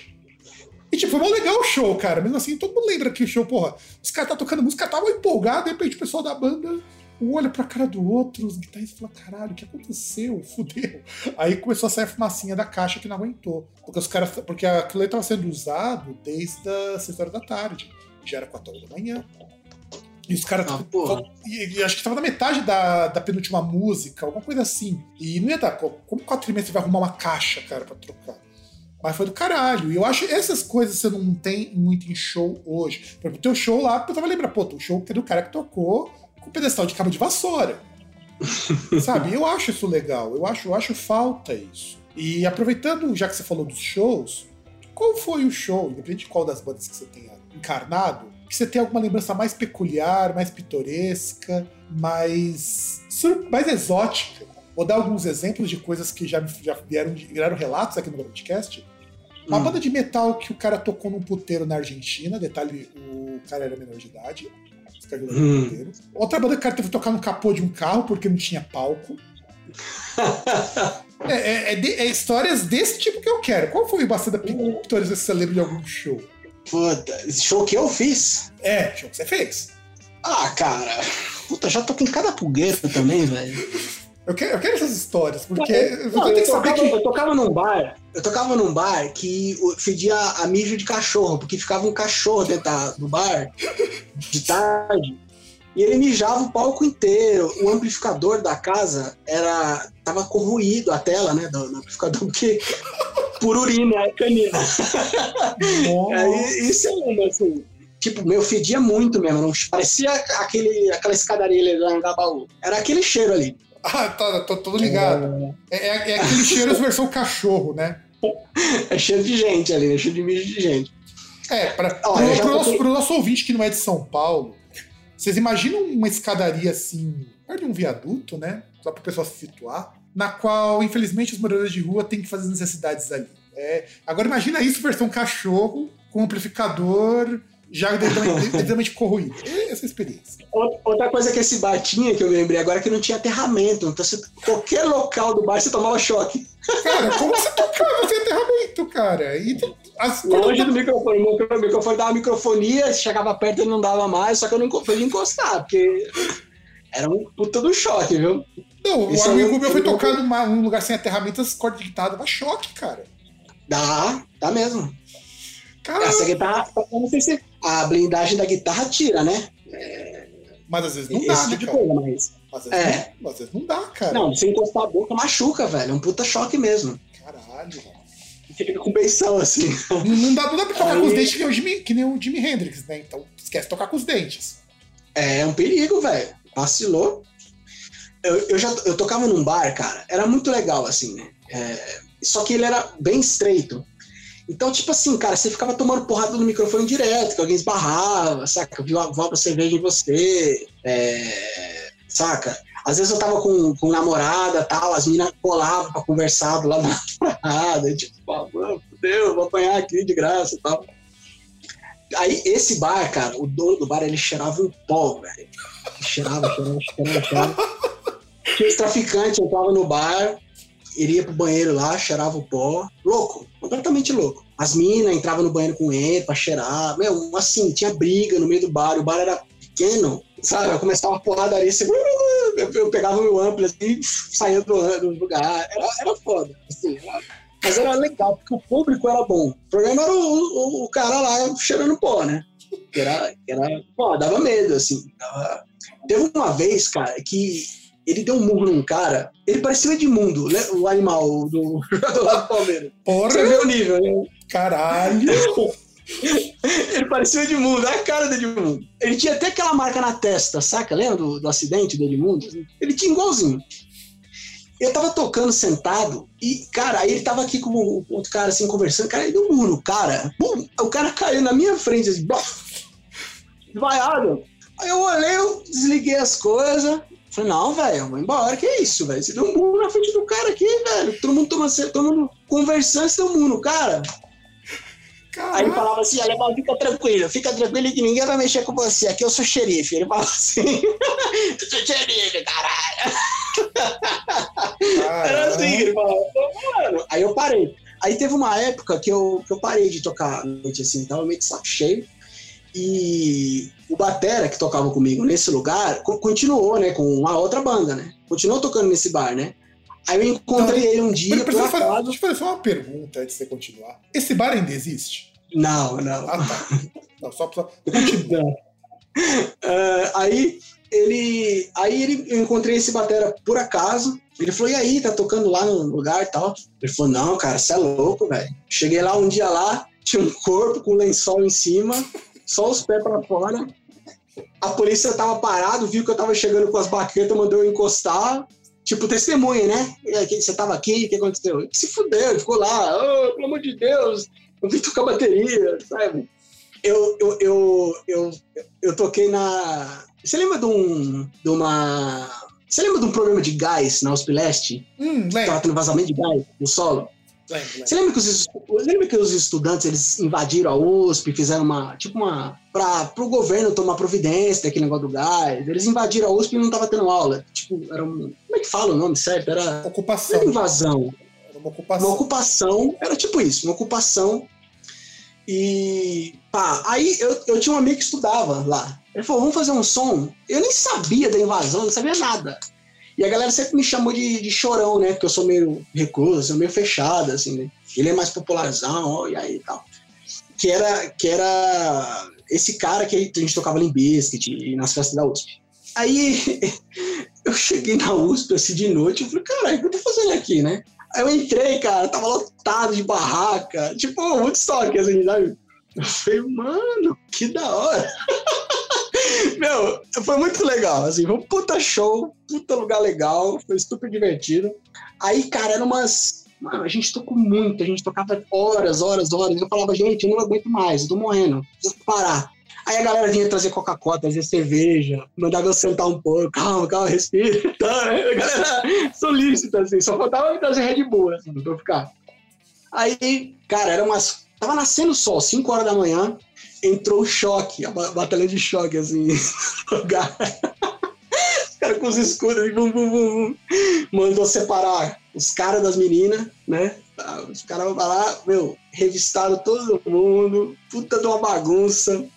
Aí, e, você sabe como é que a inteligência da polícia é muito louca, cara, porque os caras sabem quem, quem estuda, quem não estuda, caralho, sabe tudo. Antes de entrar, já tá sabendo de tudo. O cara chegou para mim e falou: Alemão, por que, que você tá aqui? Caralho, se você não é estudante, saca? Se você não é estudante, o que, você tá fazendo aqui? Eu falei, pô, são meus amigos, eu vim fazer um som aí e tal, né? Aí ele falou: tem alguma coisa no seu bolso que vai me machucar? Eu falei: tem uma paleta. uma paleta. Era mole ainda, porque eu não tinha as paletas duras, que eu gosto de paleta dura. Aí, pá, meu, aí ele falou assim: ó, cara, a gente vai ter que reintegração de posse, né? Então, velho, vocês têm uma chance para sair da USP. Cara, a gente pegou os amplos assim, ó. Botamos no carro. O, o, o, Batera, que tocava comigo, ele tava completamente louco. Eu consegui dirigir. Aí eu tive que dirigir o carro dele, assim, e ele tremia, porque, meu, a polícia, né, a polícia entraram, e ele, e ele serviu no exército. E os caras sabiam que ele serviu, serviu em tal lugar, com tal época. Ele ficou assim, morrendo de medo, sabe? Como os caras sabem da minha vida, sabem onde eu moro e tal. Mas foi do caralho, assim, tipo, só chegaram, né, pra, pra saber o que tava acontecendo. Foi muito legal. Aí na hora a gente saindo da USP lá, os caras, nossa, estivemos na Babilônia. foi muito da hora, uma loucura, assim. Era velho da hora, eu gostava demais disso aí. Não, e terminou, como, e terminou como qualquer bom show punk, né? Ou a entrada da polícia. Não, eu fiquei com medo de perder meu amplificador, velho. Fiquei com medo. Eu peguei o amplificador assim, a guitarra, levando tudo. Tinha que levar de uma, uma só. Levar de uma vez só. Nossa, cara. O que ficasse lá era tipo da USP, entendeu? Nossa, assim. É, eles iam considerar como propriedade, né? É, não, e outra coisa também, um monte de fila de macho, assim, ó, e o cara com. Um, eu acho que tava reconhecimento facial aquilo ali. Passando tipo, uma, tipo um iPad, assim, na cara de todo mundo, assim, ó. É Saca? E, e o, eu falei, mano, o que, que é isso aqui, né? Deve ser reconhecimento facial, né? Deve ser alguma coisa assim. Não, nossa, cara, realmente. Assim, eu, eu, quando espero relatos de, de coisas pitorescas, a gente tá começando a dar uma melhorada no nível aqui. O nível já tá ficando bom. Não, é porque eu não lembro. Tem, tem várias coisas assim que dá pra, não, pra falar. É. Mas olha. E uma outra coisa também que eu acho que é importante a gente sempre perguntar. A gente sabe que no. Não só no Brasil, né? Eu converso com gente de fora daqui também. Viver exclusivamente de, da própria música é difícil pra caralho. Sabe que, porra. Aqui principalmente, mas não só aqui. Então as pessoas acabam muitas vezes tendo uma segunda ocupação, ou até terceira ocupação e você estuda música e tal. O que, que você faz para pagar os boletos? Que eu sei que provavelmente não é só a música, porque acho que a música não vai render tudo, tudo isso daí. O que, que você faz? Que absurdo! Eu, eu vivo da arte, cara. Você tá louco? Porra, cara, eu vivo de música, velho. Eu vivo de. de, de, de Pô, site, meu. Sou... Faltou só o meu pra, pra completar o jeito bolsa. eu sou técnico de áudio. Trabalho com dublagem. Ah, sério? Ó, oh, que legal. Uhum. eu acho que de todos os trabalhos de, extras de músicos, o seu é o mais diferente. Técnico de dublagem é uma das coisas que muito, muito raramente a gente ouve alguém falar que faz isso. Então, você trabalha em estúdio, tem que ficar mixando som, tudo certinho. Pronto. É, eu, eu, gravo, né? Todos esses, esses mangá aí eu já gravei. Olha, é, filme. Legal. Conheço todo. Já até, já até peguei uma mina dizendo que era amigo de um personagem. Caralho, mano. Caralho. Ela falou: ah, você conhece fulano? Eu falei, conheço, tá? É meu amigo. Depois eu falei pra ele, falei, ó, peguei uma mina aí dizendo que era seu amigo e tal. Ah, você tá usando meu nome, então. Nossa, e, e como que é assim, é o pessoal do estúdio sabe que você tem banda, que você toca? Como que é? Sabe, todo mundo curte. Todo mundo é da mesma vibe, que são atores, né? Quem, quem, quem é a voz de, de dublagem é ator. Então a galera é tudo inserida em arte, teatro. Mas a galera toca, a galera compõe e tal. É todo mundo farinha do mesmo saco, assim. E teve algum dos dubladores, das pessoas que você passou, que você virou amigo, ou que você acha que muita gente boa nesse tempo que você trabalha em estúdio de dublagem? Ah, tem uma porrada de gente boa, cara. Uma porrada, assim. A galera do, do dos Cavaleiros do Zodíaco são todo mundo gente fina, assim. Todos, todos ótimos, assim. Eu tenho uma relação mais próxima com a, com a, a mina que faz a Atena, né? Saori. Olha. É uma relação bem legal com ela, assim. Pessoa, meu, fora de série. Fora de série. É, porque assim, eu, quando eu era mais novo, eu até frequentava esses eventos de anime com os amigos meus, e o pessoal valorizava muito esses trabalhos de dubladores, até amigos meus que são é, amigos de dublador. Eu cheguei a conhecer uma moça que ela dublava, sabe o Goku criança? Ela Qual que é? Sabe o Goku, quando, sabe o Dragon Ball Z, o, quando tinha aquelas, aquelas lembranças do Goku criança, ainda do GT e tudo mais? Sim. Eu conheci a pessoa que dublava, que era uma mina, inclusive, que dublava. Eu não sabia que dublou ele durante um tempo. Não sei como que tá agora, como que ficou. E eu achava sempre o pessoal legal, mas nunca ninguém fala do povo que tá atrás tendo que arrumar essas coisas. Porque não é só chegar lá no estúdio, ler o script e gravar, né? É um processo grande, cara. É, tem uma porrada de gente envolvida, né? Então, desde tradutor, pessoal de produção, diretor de dublagem, técnico, mixador. Tem, tem, tem uma galera de um setor chamado Insert, né? Que é a galera que faz uma pré-mix ou que arruma depois a mixagem uma galera do conteúdo que verifica concordância na história, entendeu? se uma coisa está condizendo com a outra tá no final. Olha que legal. Uma galera. É um mundo assim grande, né? E não, não tem crise, né? A dublagem não tem crise. Então, isso que eu acho interessante, porque por mais que eu vejo pelo menos na, Netflix, por alguns serviços de streaming, que durante uns três meses pararam as coisas e depois começaram a tudo retomar, porque acho que as pessoas se esquecem que dá pra fazer em casa isso, principalmente dublagem hoje dá pra fazer em casa, porque você tem equipamentos muito bons, dá pra. Embora eu já tentei fazer isso aqui em casa, não tenho espaço da minha mesa para fazer um vocal booth no meu microfone. Hum. Porque eu utilizo um Blue Yeti aqui. Eu adoro esse microfone, eu comprei quando eu fui nos Estados Unidos. Meu problema é que ele é um microfone condensador para uma sala não tratada. É, tem que, tem que botar pelo menos um negócio aí na, na sua frente, né? Para micro, a voz não bater na parede e voltar. É, reflexão, né? Tirar um pouco das palmas, né? Você, tem que, você não pode isolar tudo, né? Senão fica muito fechado, assim. Tem que botar algumas coisas para que as palmas não, não tenha muita reverberação, né? É, né, na verdade é evitar. Eu, cara, na época que eu tentei fazer isso aí, o que eu vi de vídeo, o que eu li de texto sobre isso, depois até um amigo meu me deu um curso de produção de áudio, então eu passei a entender melhor como essas coisas funcionavam. E eu fico imaginando, se eu que sou um amador, um curioso, dei uma lista daí, já achei que tinha coisa pra, pra cacete. E assim, não é. As pessoas acham que mixar som é só você saber mexer com equalização e tal, você tem que entender até a parte física da coisa. Eu nunca tinha ouvido falar até antes de fazer o curso de dimensionamento de sala. Depois que eu descobri isso daí, muita coisa do podcast até deu uma melhorada. Eu ainda preciso arrumar essa coisa da reflexão. Tá certo que eu tenho uma, um. Onde o microfone fica posicionado, tem um monte de. É, a mesa ela tem uma parte na frente que tem um monte de madeira. Então eu sei que segura um pouco. Mas não é o ideal. O ideal é ter ou uma chapa para evitar dispersão, ou então ter uma, uma espuma para tirar um pouco do, da energia daquilo ali. O vocal buffer era justamente para tirar a ambiência. O que me incomoda é que entra ambiência e entra ruído ambiente. E às vezes eu vou uhum. mixar. Puta, cara, é meio foda eu sentir que perdeu dinâmica. Mas eu tinha que tirar a dinâmica porque senão o ruído dá aquele incômodo. Não sei se só porque eu, eu tô acostumado a ouvir esses ruídos e eu me incomodo com qualquer ruído. Então é, eu sei que é complicado. Imagina o trabalho de vocês como que é para fazer isso, que é numa escala muito maior, com muito mais gente permite muito mais fudido, com prazos cada vez menores, que as coisas têm que ser feitas rapidamente, né? O negócio deve ser punk aí, deve ser foda, mas olha, eu agradeço muito por terem técnicos aí que ajudem a essas coisas chegarem até a gente, porque, olha, não, é, não deve ser fácil, não. É, eu, por exemplo, em casa, eu gravo em casa, né? Eu tenho um home studio. Mas, por exemplo, não adiantaria é, só ter equipamento. Esse negócio que você falou tem todo sentido. Se você não souber como microfonar e tal, eu não tenho microfones caros e um microfone que dá para gravar. Eu sempre gravo com dois microfones, né? Eu não é. gravo um microfone só.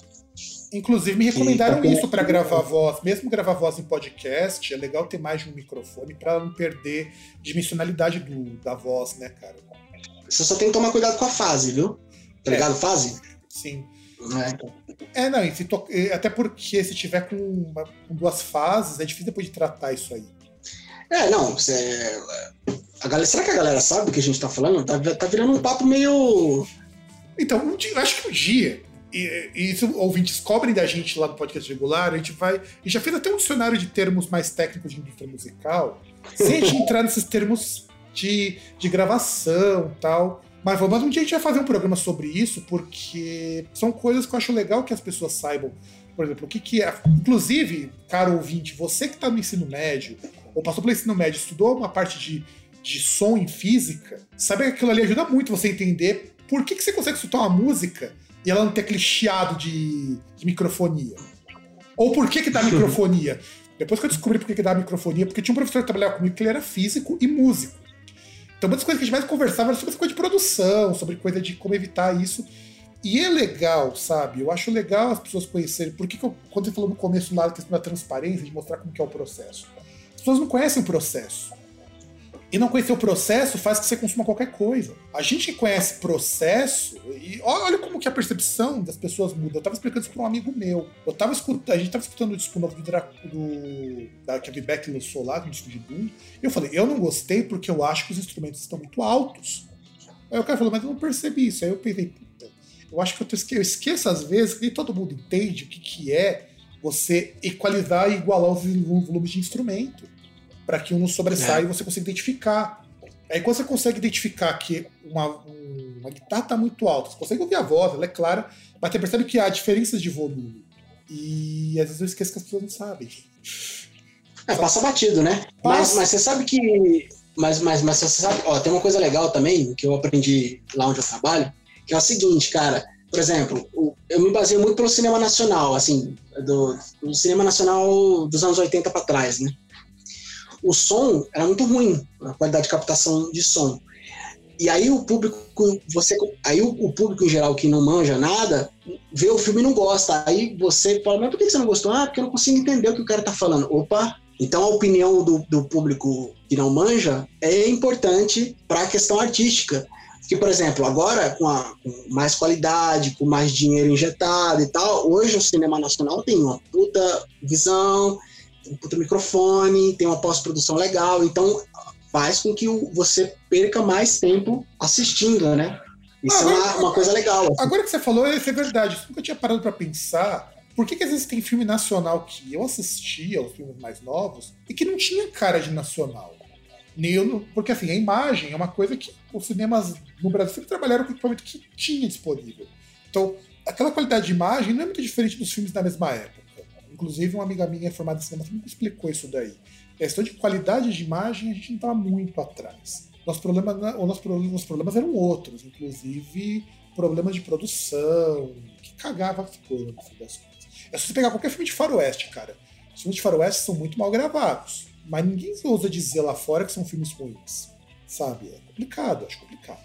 E aí, deixa eu fazer uma última pergunta, que é uma pergunta hum. que foi instituída. É, é, é a única instituição desse programa que funciona, que é a pergunta que foi sugerida pelo César, lá nos primórdios, numa conversa que a gente teve enquanto estava discutindo o formato de programa, coisa toda. É, a gente sabe que muitas vezes nessa trajetória musical nós escutamos coisas muito, muito boas, muito, muito dignas, mas tem aquela banda, aquele artista, ou aqueles, no plural mesmo, que a gente sabe que não é assim, não, não, não é socialmente aceitável assumir que você gosta. Porque dá uma vergonha ali um pouco grande. Tipo quem curte Menor. Eu gosto de Menor, mas quem dá uma vergonha ali é muito fodida, porque é um bagulho. E, e, eu estou dizendo isso. Eu tenho CD no Menor, Comprei uma das primeiras prensagens, inclusive, desse CD no Brasil. Mas na Holanda, é holandesa. E dá uma vergonha dizer que eu curto Manowar. É, eu curto. eu curti, eu curtia muito pop brasileiro dos anos 80. Puta, cara. E eu, eu era criança e tal, que é o que as pessoas gostam muito de chamar de guilt pleasure. Quais são os seus? Abra seu coração para os nossos ouvintes, Chico. Cara, eu não tenho nada que me vergonha de, de ouvir, não. Nada. Mas você falou, você me pegou de surpresa, porque. Mas diga, bandas que você sabe que não, são, que não são socialmente aceitas curtir, nem na zoeira, porque pega mal. Pense, pense com carinho um pagodão nos 90 é nesse nível. Eu, eu, sei, né? eu vou conversar. Eu, vou, eu, eu, tenho uma coisa que eu, que eu nunca gostei, que to, o mundo inteiro, o Brasil inteiro gostou, que era Mamonas Assassinos. Eu nunca fui fã, assim. Não achava muito engraçado. Sabe? É porque eu sempre fui emburrado, assim, sempre fui né, meio bravo. Eu sempre fui uma criança meio brava, assim. Então eu não curtia muito Mamonas, assim. Então, por exemplo, você vai numa festa, assim, que a galera fica. Aí toca o Vira lá, o Pelado em Santos, eu bosta. Acontece. Sabe? Eu não gostava de Mamona, e a galera acha um sacrilégio não gostar de Mamona. Principalmente a galera da nossa cidade, assim. Pois é, não, isso eu concordo. Cara, é, é, é você um... concorda? Não, eu gosto de Mamona, mas eu entendo o lado. O meu, esse é o meu problema com Legião Urbana. Ah, eu... cara, eu acho Legião uma banda legal, assim. Eu acho. Mas, quando eu fiz a pós-graduação, que a gente analisava muita coisa de estrutura de composição de letras, e essa parte mais mais verbal da banda tinha umas coisas muito legais. Inclusive. Nossa, Renato, Renato Russo, acho... Renato Russo conseguiu inserir dois contos em música. Ele fez conto. Eu acho isso fantástico. Parece que... E ele uma coisa que a galera não, não se liga é que ele, ele sabia usar o português, né? Na, numa composição de rock, né? O, o, rock em português, ele é muito perigoso, assim. Eu, eu acho que é o, cara, é o, é o Cazuza, né? O, o Barão, o Legião, soube. O Lulu, eu acho o Lulu Santos o melhor guitarrista do Brasil. Ah, ele é bom. Me cara. julguem. Ele é bom, não. Me julguem, me julguem. Não, isso entra no Guilty Pleasure também. Isso já é Guilty Pleasure. Tá, tá dentro. Cara, ele é tudo que um guitarrista tem que ser. Metidão, toca pra caralho. Ele é tem versátil. guitarra bonita. Não, e ele é versátil. Sabe tocar, As pessoas não percebem, mas o cara, consegue, hit. o cara consegue sair de pop até pra uma coisa com uma pegada muito mais pesada sem fazer muito esforço. Ele é, um, ele é um mestre, cara, um mestre. Assim, musicalmente, a banda que eu mais gosto do Brasil é o, é o Charlie Brown, né? O Raimundos também, né? Eu gostava muito do Raimundos. Que hoje, lá, que hoje não tá muito Raimundos, não. Eu já fui mais fã quando era mais moço, moleque, hoje é aquilo ali que sobrou. Inclusive era um acústico que, meu Deus. Você não gostou? Eu não ouvi, eu não ouvi. Olha, não faça esse sacrifício. Meu amigo, é cara, eu muito... tô tentando me lembrar de alguma coisa que eu tenho vergonha de, de ouvir assim. Mas eu. Mas assim, eu acho muito bacana lembrar de, assim, compor música em português uma coisa super difícil. Não é que ela é difícil. As pessoas têm preguiça de compor, eu vou ser bem sincero. Porque dá pra compor. Ah, mesmo em inglês as composições não são uma grande coisa, se a gente parar pra pensar.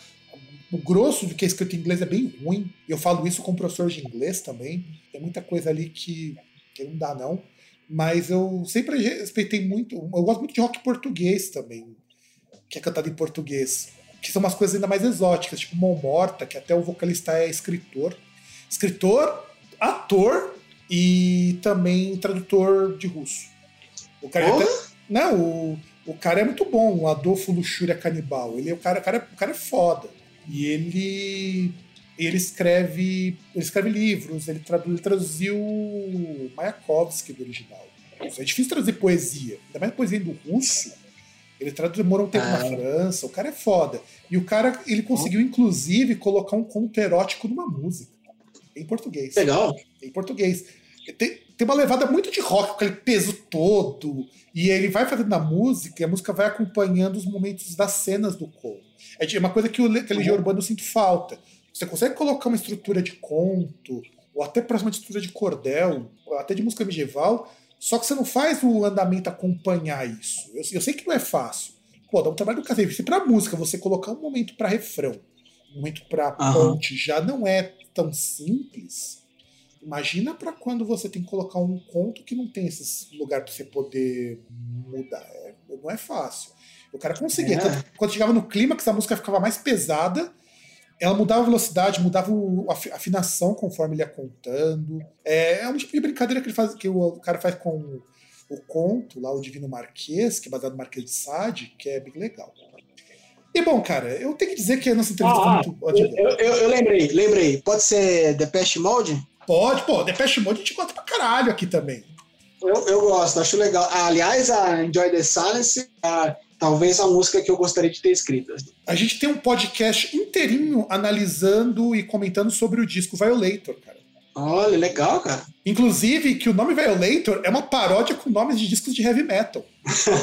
Porque os caras queriam falar, não, os caras viram que os nomes eram tudo essas coisas extremas, as coisas bizarras. Falaram, não, vamos fazer um disco assim, com esse nome, na zoeira. É másculo, né? Másculo, assim, né? É, Aquela exato. coisa má. Exato, e eles queriam tirar muito É. um sarro com isso. O, o Martin Ah. Gore, eu acho o Martin Gore um gênio, cara. O cara consegue lançar quatro discos seguidos. E os quatro discos são fodas, cara. Porra, Black É Celebration, Music for the Masses, Violator. E mais um agora que eu não tô lembrado do nome. Quatro discos foda. Meu, nenhuma banda conseguiu fazer isso. O Iron lançou três discos muito bons, depois foi caindo. Ele conseguiu lançar quatro. E nenhum deles é abaixo, assim. O Violator, é claro que é o dado o melhor disco, mas, cara, se escuta o Black Celebration, Black Celebration tem a minha música favorita, que é Strange Love. Hum, E, aliás, o, inclusive Enjoy the Silence, tem uma curiosidade que a gente falou no programa, é, é uma música composta em guitarra, não em teclado. É, o riff é legal e tem, tem uma passagem de uma nota menor para menor, que não faz parte do campo harmônico, assim, que dá toda a diferença. É super bonita a harmonia, a letra, o jeito que ele canta. Eu acho. E foi, foda, e foi assim. o primeiro disco que eles compuseram juntos. Porque os outros, o Martin Gore trazia a melodia e os caras executavam. Eles só iam mudando. Nesse não, eles pegaram a música, Uhum. vamos fazer a música todo mundo junto agora. Os caras levaram o dobro do tempo a fazer. Porque quando o Martin Gore fazia, fica lá, fazia um, um arpejo no teclado, fazia uma parte do teclado e o resto, e o resto se virava. Que é o que todo mundo faz hoje, inclusive. Hum. Falou, não, agora vamos sentar. Eu não vou trazer nada, eu vou trazer no máximo a estrutura. Vocês se viram. Depeche Mode É, Duran Duran é uma vergonha? É um pouquinho, Duran Duran é um pouquinho. Pronto, tá aí, Duran Duran. Pronto, eu acho legal. Duran Duran. Não, Duran Duran é um pouquinho. Eu gosto muito da. Network é vergonha? Depende da fase. Tem umas fases que são meio. Não. Pior, que, tenho... eu gosto da famosa, pior, né? que, pior que o cara que me deu o curso de produção musical, o cara é fãzaço de network. Quando ele, trabalhava em rádio, quando ele trabalhava em rádio, eu fiz até programa especial sobre isso. Oigo Boigo é vergonha? É, Oigo Boigo é. Oigo Boigo é. Ah, eu acho mó barato o Oigo Boigo. Pior que eu Tem um acho. show deles no YouTube lá. Tem um show deles no YouTube lá que eu assisto sempre. Oigo... Não, pior que eu gosto do Oigo Boigo, mas, cara, é, é vergonhoso. Eu, isso eu tenho que admitir que o Oigo Boigo. Ah, eu acho legal pra caralho, cara. Eu, eu poderia tocar umas músicas do Oigo Boigo pra você aqui. Não, pior que- não, eu acho que as músicas são legais. Mas quando a gente para pra pensar racionalmente, fala, caralho, mano. Como? Mas é legal, eu concordo. O, o Daniel Elfman é o compositor da música dos Simpsons, pô, ele manja muito. Não, o Danny Elfman fora do Oingo Boingo é um outro músico, né, cara? Hum. Ele é um outro músico, ele se, se deu até o direito de ser extravagante. Foi graças ao, é, ao Tim Burton que ele virou músico de trilha sonora, porque o Tim Burton era fã de música, da- do Oingo Boingo. O Oingo Boingo era uma banda que o pessoal gostava, porque era uma banda pomposa também, né? O Oingo Boingo é aquela banda pomposa. Só que assim, era um divo que não era bizarro. que é uma banda, divo é uma banda que eu acho foda, mas, cara, é, é amedrontador alguns clipes dos caras. Tem clipe dos Hum. caras que chega num nível de bizarrice. Assim, é amedrontador não por ser medonho, é por ser bizarro. Os caras fazem música É. pop. Só que é um pop estranho. Eu acho legal. Não, eu amo Ah. Eu amo Sabe que eu tava, eu tava aprendendo esses dias, eu tava aprendendo a música lá do Prince, a do Batman lá. Aquela música é- Batman. Mano, que som, velho. Você ouviu a música inteira e falou, nossa, que da hora. Tem a versão do Voivod Bom. dessa música. O Voivod fez a versão. Ah, é? Nossa, que da hora. Imagina uma. O Voivod foi responsável por fazer o cover de Astronomy Domini do Pink Floyd soar mais estranho, mais bizarro e mais brisado do que o original. Nossa, é difícil, hein? Eu É. gosto muito. Então, você imagina que o Voivod é trash metal. É, é, quando, é, uma banda de trash metal que toca igual o Pink Floyd. É isso. Isso é o Voivod. Só que ao mesmo tempo não Da são nem como um nem como o outro. É, um amigo meu tava comentando que ele gosta muito do, do tipo de notação que os caras usam, porque é um trash metal peronomútil, né? É trash metal porque lembra trash. E porque tem músicas de trash metal de vez em quando. E porque o Jason Newsted tocou um Sim. tempo neles. Você me lembrou do negócio. Uma vez eu tava, eu tava em casa tocando aquela Notorious do Duran Duran, né? Notorious, Notorious. E eu tocando, eu tava aprendendo a música. Aí eu termino uma música, eu olhei pra trás, tinha a minha namorada. Ela olhou assim e falou: Que porra é essa? Justo. Que é isso? Você entende que é vergonha alheia em reações como essa. Mó da hora. Tem, você entende vergonha alheia em reações como essa. É o mesmo tipo de coisa quando eu coloco para as pessoas escutarem uns nós em japonês que eu curto pra caralho. Não é porque o cara faz música usando um trator que é que deixa de ser normal. Não é porque o cara usava um aspirador nas partes baixas no meio de um show que a banda é uma banda a, a- não ser apreciada. É coisa desse tipo. Meu, meu, meu, meu bom gosto vai por aí. Meu bom gosto vai por aí. Bom, cara, a gente já tá batendo uma hora e meia de entrevista. Caralho, é a entrevista mais longa do Groundcast até hoje. Mas, mas isso é bom ou é ruim? Não, isso é ótimo, isso é ótimo, porque deu uma hora e meia de entrevista, é, tá quase de um programa regular. Nossos programas regulares têm de uma hora e meia pra frente. E eu queria muito agradecer, Ah, viu. Tico? Essa entrevista foi muito boa. Tomara que Espero. a galera goste também da entrevista, Não, né? não, Não não. acho uma bosta. Não, se achar também, foda-se. cara, foda-se. Não, mas o, pessoal, mas, o mas o pessoal costuma gostar, assim. Fique tranquilo, porque é, é pro pessoal perceber que isso é entrevista do Groundcast, não- entrevista raiz, sem aquela coisa, aquele protocolo formal. E eu quero muito agradecer, viu, cara? Mesmo a gente tendo uns contratempos aqui por conta de operadoras de internet que não o contratado. viu? E isso não foi uma indireta para as duas únicas operadoras que nós temos em São Paulo, praticamente, né? duas grandes operadoras, as duas sempre dão conflitos aqui com os seus usuários, mesmo que a gente pague caro pra caralho pra isso. E aqui agora é o nosso momento Xuxa, né? Por que o nosso momento Xuxa? Porque você vai dar o seu recado pro pessoal, agradecer, mandar beijo pra mãe, mandar beijo pro pai. Então, manda bala. Bom, acessem as redes sociais, Tico Pereira GT, é, de guitarra, né? Dê uma olhada no clipe de Death Space, põe Tico Pereira Death Space ou Tico Pereira William Tell. Me diz o que vocês acham do clipe. Se for, for uma bosta também pode falar, não tem problema. Ouve o EP, o EP tá no YouTube, tá, na, tá no Spotify, tá no Deezer. Coloca Tico Pereira Death Space, vai aparecer as músicas lá. É, a gente vai também ter aqui os links para as pessoas acessarem. Afinal de contas, apareçam lá na página, deem um page view para nós. E eu, uhum. quero, eu quero agradecer de novo, porque, cara, é, é sempre muito bom entrevistar. Acho que as entrevistas do Groundcast são muito boas para que vocês, ouvintes, conheçam melhor os músicos que vocês admiram ou conheçam músicos que vocês possam admirar, afinal de contas, eu acho que é importante essa troca. É, eu também quero agradecer você, querido ouvinte, por ter escutado a gente até aqui. Na entrevista mais longa até hoje no Groundcast porque afinal de contas a gente não gosta tanto de ocupar o tempo do artista, porque a gente sabe que o tempo é escasso, mesmo em tempo de pandemia. E é isso, galerinha. Um grande abraço para todos vocês e nos vemos no próximo programa. Então, tchau!